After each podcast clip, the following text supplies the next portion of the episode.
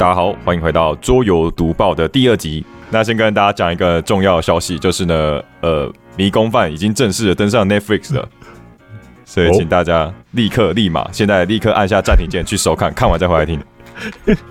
再讲一个重磅消息，高二把迷宫饭桌游卖掉了。他怎么不再等两个礼拜再卖？OK，我我以为他会秉持着他对迷宫饭的爱把它留着，结果还是终究是空间比较重要。啊、我其实觉得蛮好玩的啊，只是没有只是啊，就是我觉得蛮好玩的。对，既然都卖掉了，好，那我们就进入我们新闻主题啦。那首先我们先看国内新闻的部分。好好，台湾的新游戏呢，我想要先就是讲一下，因为最近实在有太多太多，就是我觉得这个不讲不行的新游戏。好，首先第一个呢好是 Heat，终于来到台湾了。我以为你是要讲台湾出出品的，哦，结果只是中文化的游戏。因为最近比较多是中文化的游戏嘛，对，哦、就是有那个赛车的，是不是？其实我们也大家讲了大半年了，就是一直很期待能够在台湾玩到这游戏，每天都上 Amazon 刷 Hit Ball Game 这个关键字，每一次都刷不到。其实我跟陈还有鹦鹉在日本有看到，只是在太重了，哦，有看到日文版的，可是实在太重了。我想说我我买这个，我可能就要多花三千块买行李重量这样。它里面是有汽车模型，是不是？它有真，它不是汽车，它是那个赛车，赛车哦，那个中文叫热力狂狂飙，是不是？对，热力狂飙。嗯哦嗯哼对，等下很像那个极速快感的新一代的名字——热力狂飙。嗯嗯嗯嗯，对好，总之我非常期待可以在台湾玩到这个游戏。然后第二个是铁道任务的 Legacy 啊、跟这个一起上了，因为他们都是 Death of Wonder 的游戏这样。那其实我之前就有写过一篇文章介绍这个铁道任务传承，我真的觉得如果去年我要挑一个 Legacy 的话，这游戏真的很值得玩。各位喜欢 Legacy 的玩家千万不要错过铁道任务的传承版。然后再来是，也是一个我觉得蛮惊讶的，没想到能够在今年出现，是火线任务。这游戏的英文叫做 Flashpoint。那这是什么样的游戏呢？我不知道大家对这游戏熟不熟悉，因为其实这游戏，呃，我跟佑伟以前在大学社团的时候，我们就有玩过。那他那时候是英文版的，我知道是一个消防队的封面，对不对？消防员的封面。对，它就是一个消防员在跑步的封面。那这游戏是一个合作救火游戏，嗯所以我们大家要扮演的是消防队的队员，然后我们就要去房子里面，呃，把火清掉，然后跟拯救火灾里面的这个受害者这样子。这游戏感觉蛮老的，因为一直出现在我们工作室里面，我常常看到它。至少有五年了吧，我觉得。但，不知道为什么这个时间点，嗯，对，不知道为什么在这个时间点重出江湖。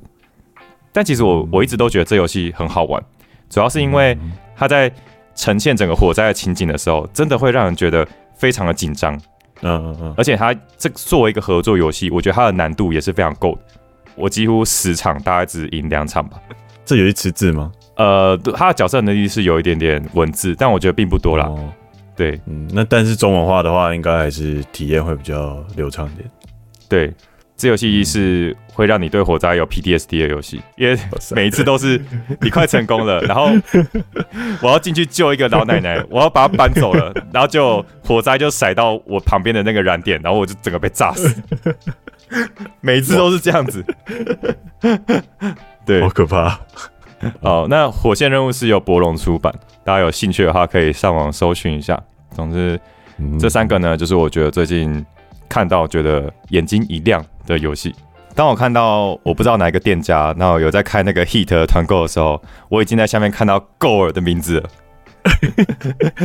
g o r 表示 g o r One 表示加一，所以我们决定就是先蹭他的就好。OK OK，最近那个我们也有在募那个那个铁道任务的，我们也在对凑团呢，对对对对，你们四个可以抽一款。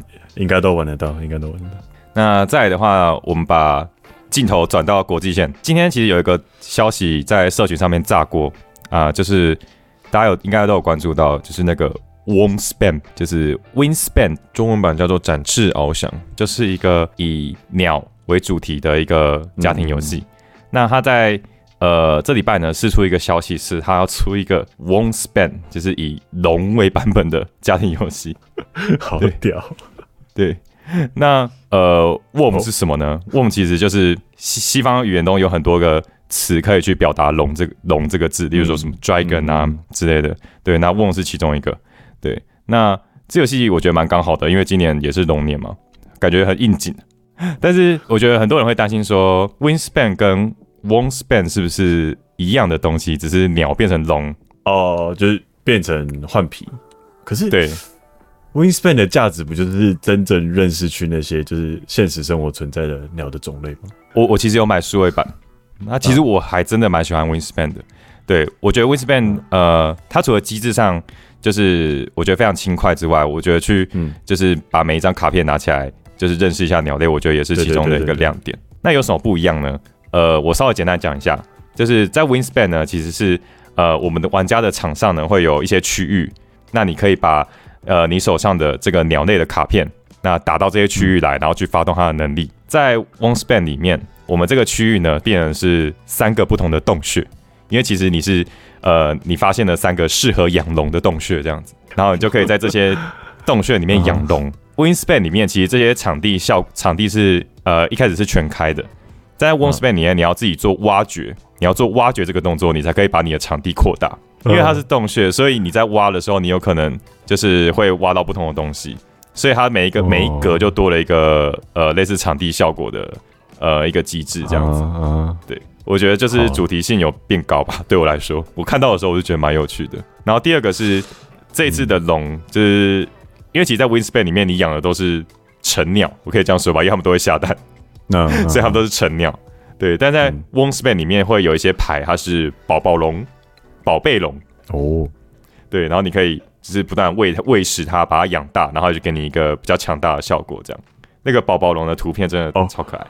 所以它那个 Wingspan 的话，鸟就是直接就是鸟了，但是对。Wingspan 的话，它会有小龙，然后成长成成龙这样子，成龙。大龙。鼻子很大，哦，呃，它是有分成成龙跟不是成龙啦，大大龙跟宝宝龙。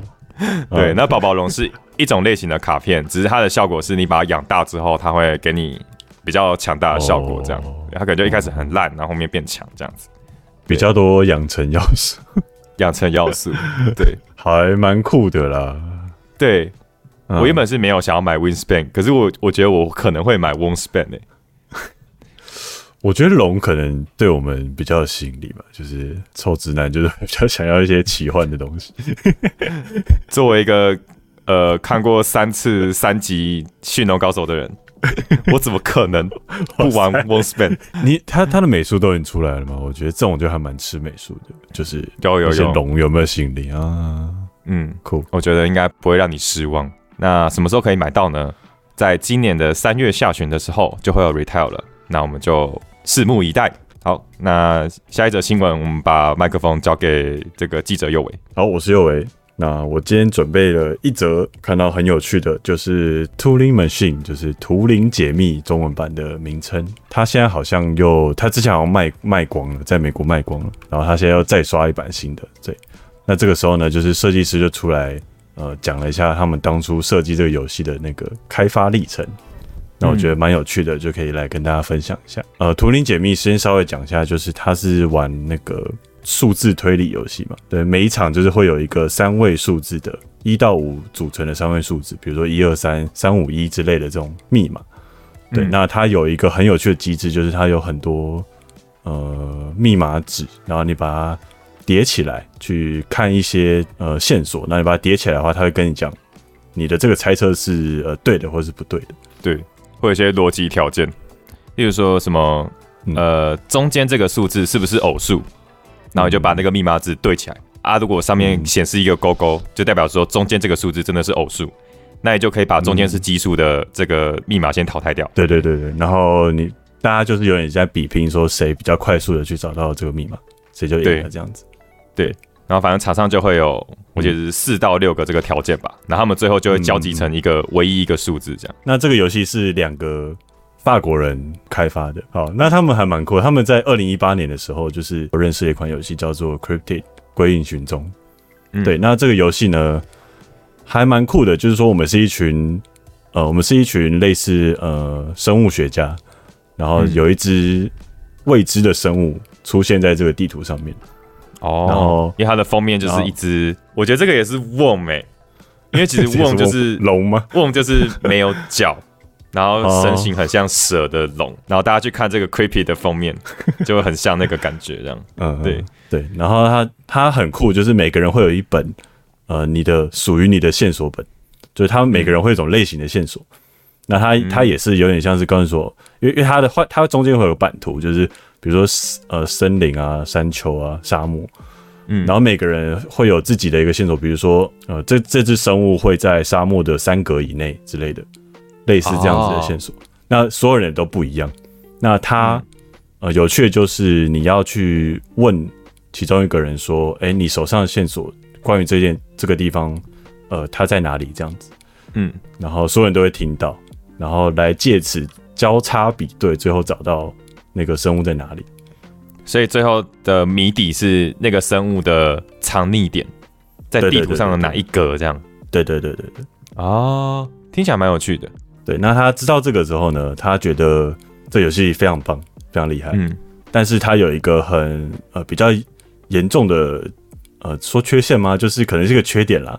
就是呃有些人一开始就是他可能一开始就是非常简单，因为他的规则对于这一次的 scenario 来说就会太简单，哦，有可能一下就破解了，这样对，一下就破解。然后有些人嗯可能问老半天问不出来，就是线索有比较优势的，那有比较劣势的这样。对，所以他就觉得他想要做一个大家都比较公平的这样子的一个推理游戏，所以他就做了呃，他一开始的原型叫做呃 Codex，就是 Codex 就是图灵解密的这个游戏，它一开始取名叫 Codex 这样子，嗯。然后它很简单，它就是做了一个呃四位数的四位数数字的答案，然后嗯给它它做了三百个，就是刚刚有说什么中间数字不是三或者不是奇数。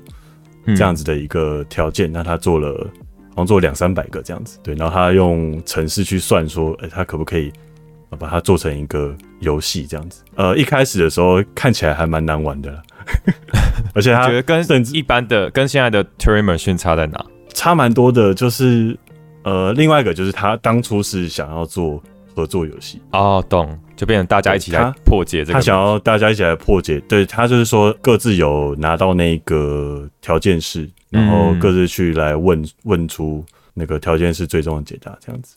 哦，但是我看起来是蛮无聊的，如果是合作的话，好像就就少了一点嗯味道。嗯，对对对，而且甚至他们一开始去找了那个 Scorpion a s q u i 的人，就是那个发售那发行那个解码站的那个出版社，哦，他们呢、嗯，对对对对，他去找他们，然后对方回答是这个游戏很棒，但是感觉像在做工，你说做工是什么？做工的哦，做就是他他说是像这个工作、哦 i t s like a work not a game 这样子，上下班打卡这样，作业感太重所。以所以那个对方一开始就还蛮就觉得呃这个游戏可能不会成，后来另外一个设计师进来呢，就是来帮他解决这个问题。那个另外一个人就比较坚持说，他一定要做成这个竞技的、竞争互相竞争的。因为我为什么要玩就是谜题这种谜题解谜，就是我想要比别人快。对啊，比如说像 E A 二 B 啊，对对，或者像那个呃名侦大赛嘛，呃 c l o d o 嗯其实也是嘛，就是就是要比较才比较好玩，就是这种类型游戏。对对对对，所以他就是想要做成呃竞技类型的。那竞技类型的话，就会有个问题，就是他们要试着呃隐藏一个谜底，然后让呃各自可以去呃轮流去查看，然后用不同方法去查看。所以呢，其实它那个我们刚刚有说，刚刚有说把几个板子叠在一起，然后它会跑出勾勾或是叉叉。那嗯这个原型概念，它这个设计师一开始其实就有哦，想过，一开始就有想过。他但一开始蛮简单的，就是可能呃一张纸上面挖一个洞，然后可能会露出不一样的符号。我觉得这是图灵机的灵灵魂诶，因为这个动作很酷。他中间讲了蛮多他 struggle 的部分了，就但是他最终就是想到了目现在图灵机这个方法，就是在一张正方形纸上想办法去创造出不同的交集。嗯，我自己一开始在知道这游戏的时候，我光是想象要怎么样做到，就是这些机制，我就觉得我想不出来，就是要怎么做到。例如说几个命题，嗯它最后只有唯一解，或是他要做到挖洞，然后去显示勾勾叉叉这件事情啊，这真的是其实几个命题只有唯一解，好像还蛮快的。哦，真的吗？因为我数学是地标，他没有给我他的公式啊，你可能可以问一下，看他可不可以上个那个 GitHub 帮我开源给你。上数学课。对，而且我觉得还还有个蛮有趣的，就是一开始他们不是图灵机这一个主题嘛，对，然后那个人甚至想过就是用动物主题，就是就是那些数字都是呃，我现在要算几只鸡、几只狗、几只猪这样子。哦，鸡兔同笼，对对对，笼子有几只？鸡，几只兔子，然后他的提示卡就是说，呃，鸡比兔子大，呃鸡比兔子多，或者鸡比兔子少。我懂我懂，对。我我觉得哦能够改成图灵机真的太好了。对，呃，中间其实还有一个版本是说，呃，哎、他们其实就想要图灵这个东西，但他们是还是用算数量，就比如说，呃，我要算坦克有几台，然后潜水艇有几台，所以它是有那个 icon，哦，懂，就是那些数字会对应一个 icon 这样子。嗯，对，那不过最终还是没有采用这么奇怪的 算术的问题啦，就还是直接是几个解码这样子。它中间有讲到一件蛮重要的事，就是因为其实另外一个人一直不相信这个游戏可以做成呃竞技游戏，就是他嗯一直觉得这个东西很难，那要把好好做成一个竞技游戏非常困难。对，不过呃，他中间就是有说，就是在设计游戏的时候，就是不要放弃任何一种，就是你遇到不可能的事情，你不要一开始就直接拒绝它，嗯你要多想一层。对，那像他们就成功的把这个东西生出来了。那最后那个其实也就是那个刚提的解码站的那个 Scorpion Masquerade，他们最终又再次看到他们改版过后的图文这些东西，然后就非常兴奋的去联络他们，然后最后也是他们来把这个东西出版出来。哦，很励志的故事。对对，还蛮励志的。我没想到是同一个人，我就想说，哎、怎么这个名字好像刚刚在哪里看过这样？嗯，对对对对。不过我觉得，呃，比较可惜的就是他没有提到说、呃、有没有下一款游戏的一些讯息，或是他们有没有在执行，比如说续作啊什么的内容这样子。对，因为最终他就是说，哦，那这个这游戏就还蛮成功的，然后就还蛮希望他们可以再来丢些新的惊喜、新的游戏给我们。我觉得看到游戏的，就是它怎么从最基础的 prototype 演化成现在这样，是真的蛮有趣的。就像我们其实那时候在新锐的时候有访问呃一个设计师，那嗯是抢头像的设计师，那他就有提到说，他以前去呃一百五桌游展的时候，其实有设计一个抢头像的雏形，然后他就说抢头像的雏形哦其实是一个黑道主题的游戏。我就说哇，那些主题也变 变太大了吧？从黑道变黑道变公庙，哎、没有，我是想说，我我们之后会把链接放在说明栏里面。我是蛮建议他可以点开来看，虽然都是英文，可以右键翻译了。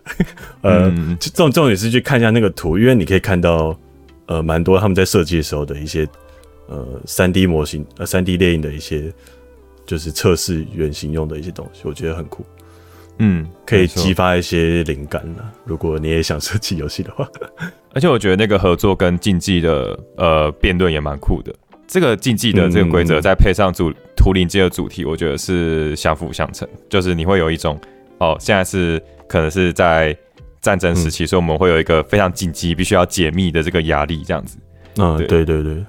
对，那其实我又想了一下，想说，那会不会其实合作也有机会把它做得很好玩？也可能也是一个想法，但是当然，呃，想法有很多，然后也会一直变。但是就是不要放弃思考，可能就会是设计游戏一个蛮重要的一个心态了。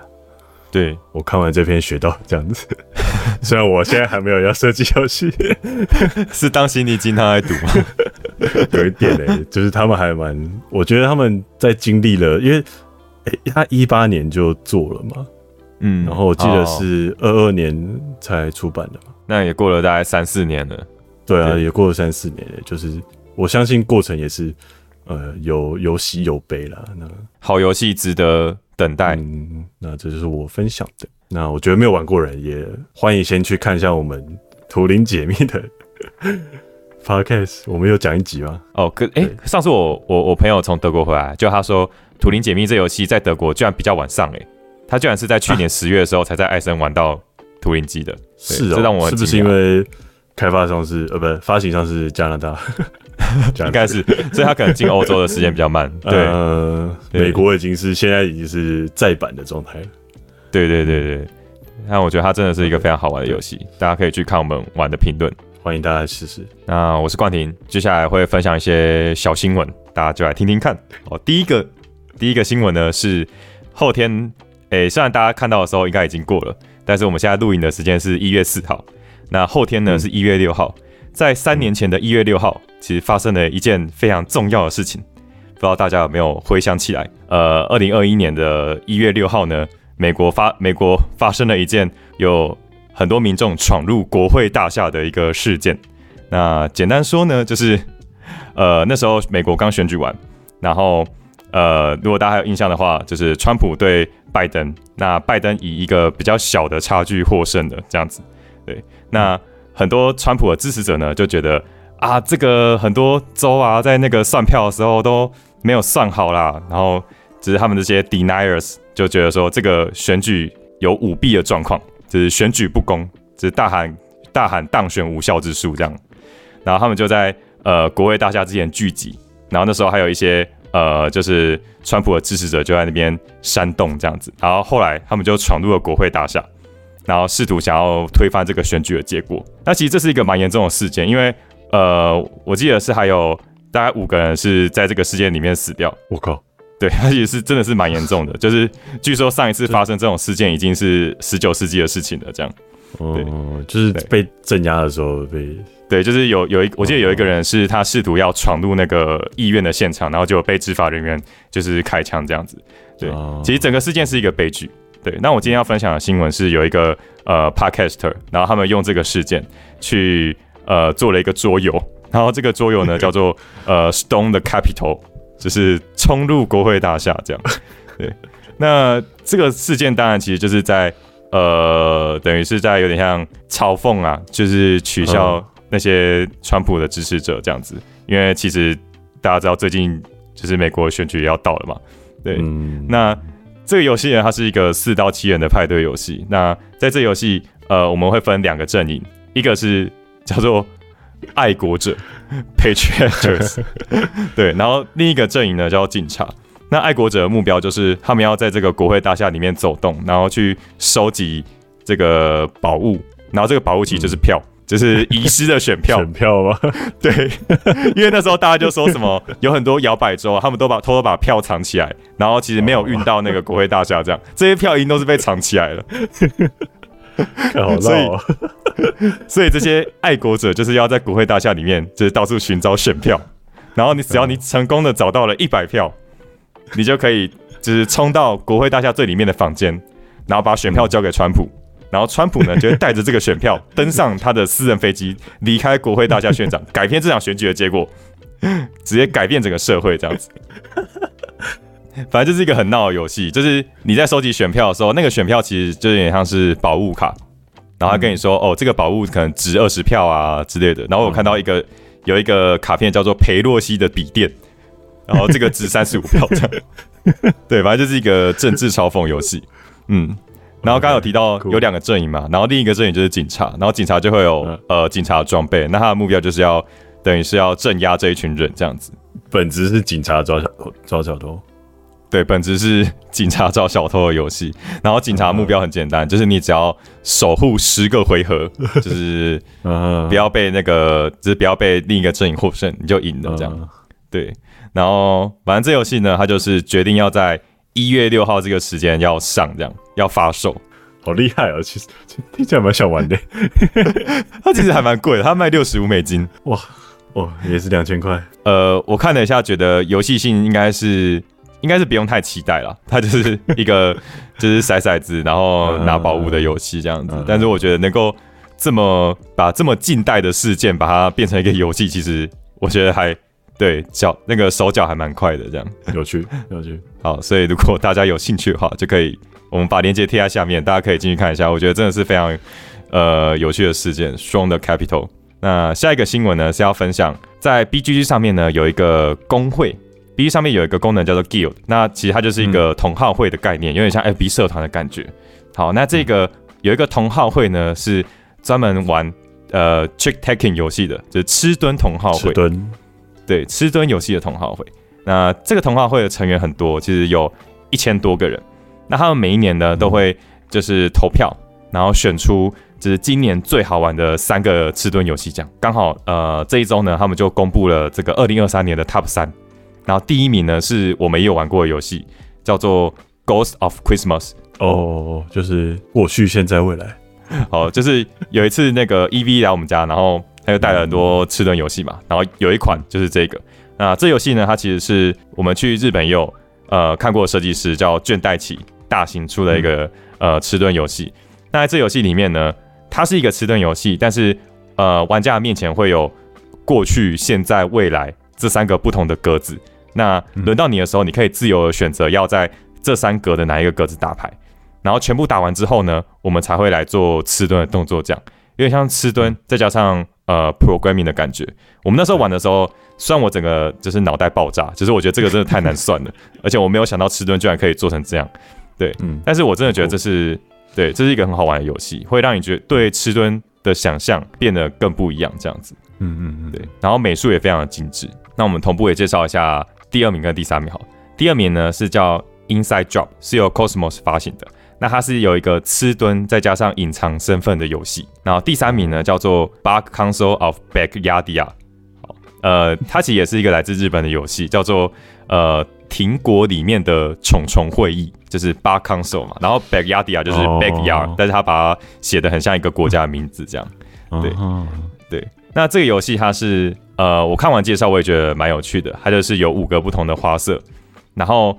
呃，在游戏的过程中呢，这五个花色的强度会有变化，因为我们一般在玩吃顿游戏的时候，其实我们通常都是决定一个王牌色嘛，比如说红色最大，那其他颜色其实都一样。但是在这个游戏里面呢，它是呃五个花色都会去做排序的，所以会有 A 比 B 大，B 比 C 大，C 比 D 大这样子的差异。这样，对，我觉得二零二三就我们 EV 那天玩过之后，发现日本人真的。好疯哦！就是他们对吃顿游戏的那个狂热，就是已经到了，而且每个人都因为这个，他们吃顿游戏实在太多了，所以每一个人的那个规则都有点太标新立异了。我觉得有一些多了，有有一些的人的游戏就多了，他有些是做的很刚好这样子。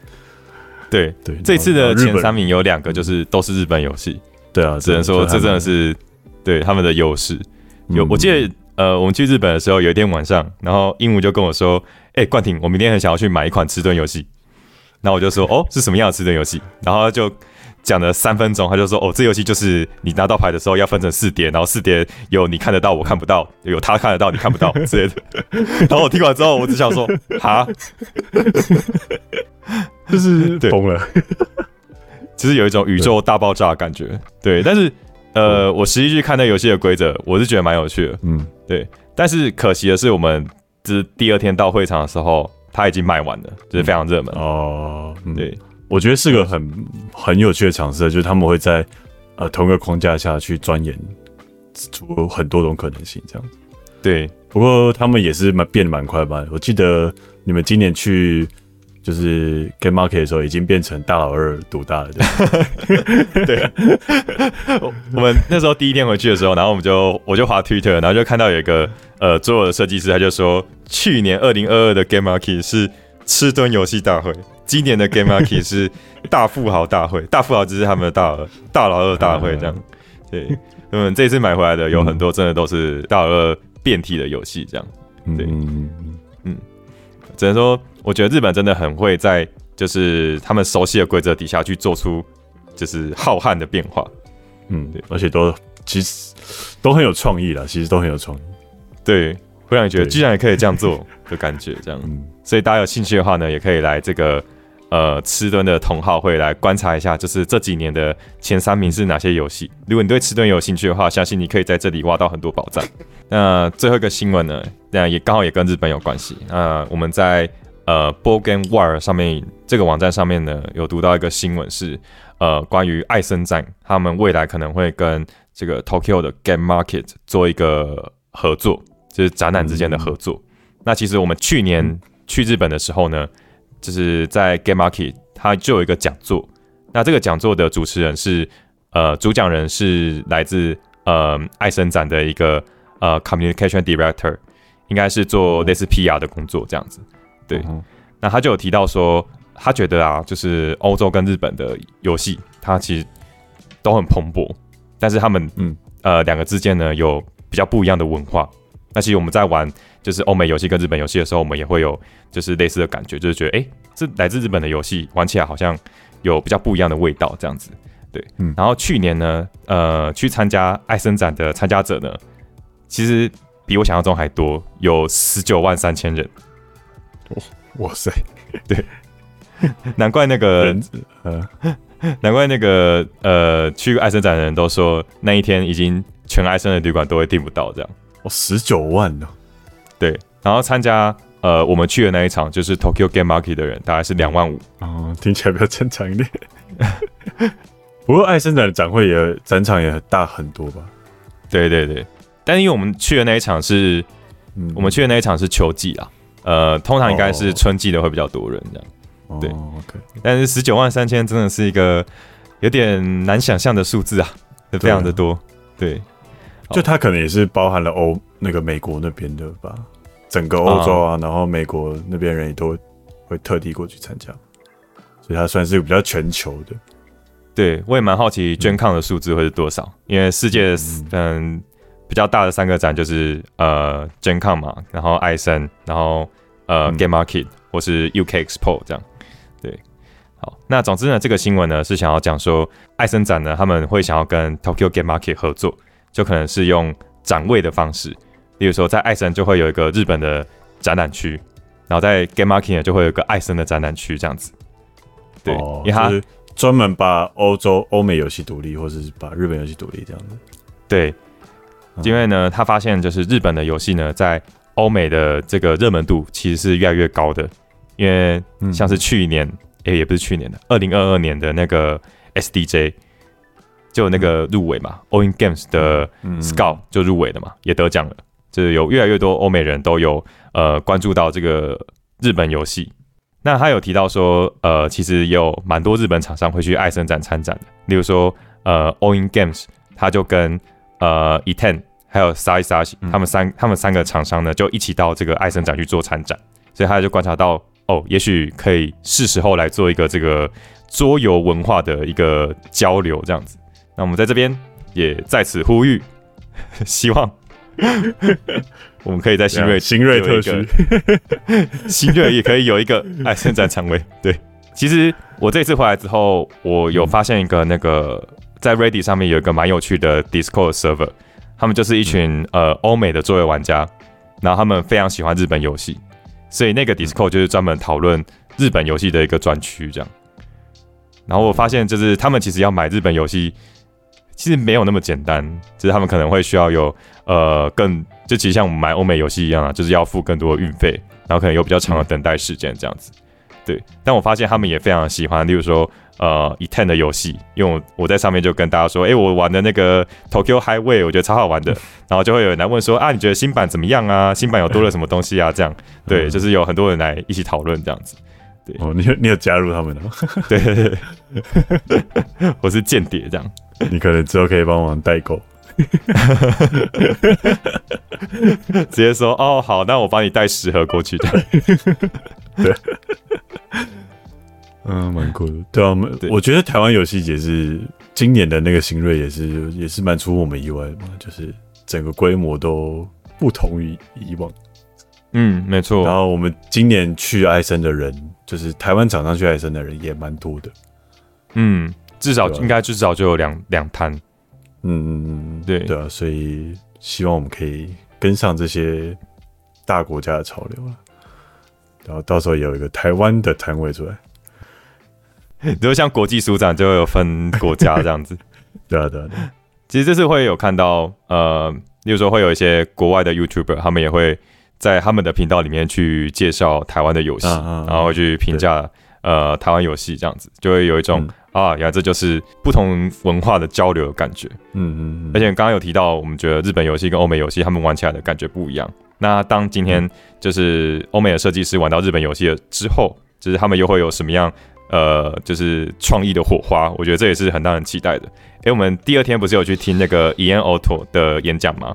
嗯嗯对，然后当天晚上我就看到，就是他 Twitter 就 po 他在 Game Market 买了什么游戏，他一个人就买了超多。对，我记得他有买 Loop，、对，嗯，然后有些游戏我们对也有买这样子。对，对，我还蛮期待他之后把日本的元素融入进来，这样。嗯，没错，嗯，对桌游变成一个文化交流的媒介，我觉得只是看到这个是一个蛮让人振奋的消息啊。以上就是我们今天的新闻分享，你是把你是把一个月的量都讲完了？没有都是都是一些小新闻。那你有什么想法呢？都可以在下面跟我们分享。对，那我们之后也都会把我们看到的新闻链接都放在说明栏了，让大家可以去、有想要深入了解的话，都可以去再去阅读这样子。没错。好，那想要听我们聊什么主题的话，都可以在下面留言。好，那我们今天的新闻就到这边，我们是 News Boy，大家拜拜。